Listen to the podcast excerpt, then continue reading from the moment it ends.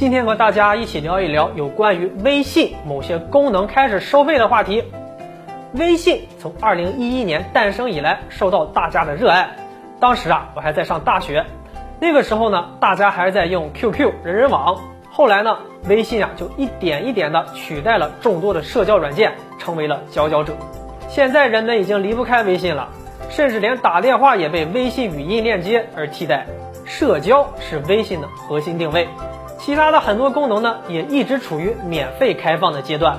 但是随着微信用户数量的不断的积累啊，微信也开始朝着商业化的路线发展了，也相继推出了公众号、小程序、广告插入等等。微信在开发了五千人好友上线的权限之后啊，又宣布了两项功能要正式的进入收费阶段。第一个就是发红包要收费了。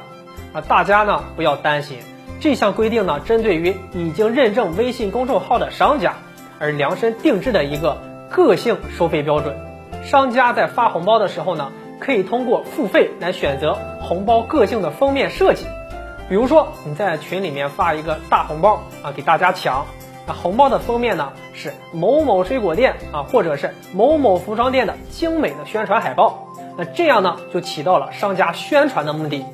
我到微信的官网上查了一下，这个红包的收费标准呢是十元钱一个，红包封面呢从一百件开始，单笔订单的最大购买量为一千万。第二个就是公众号内容付费，自媒体发展到现在，知识付费将成为主流，这也是平台尊重创作者的知识产权的一种表现。如果你想得到更专业、更小众的信息和资讯，那么付费将成为一种趋势。而且付费的内容呢，也会更加的优质和原创。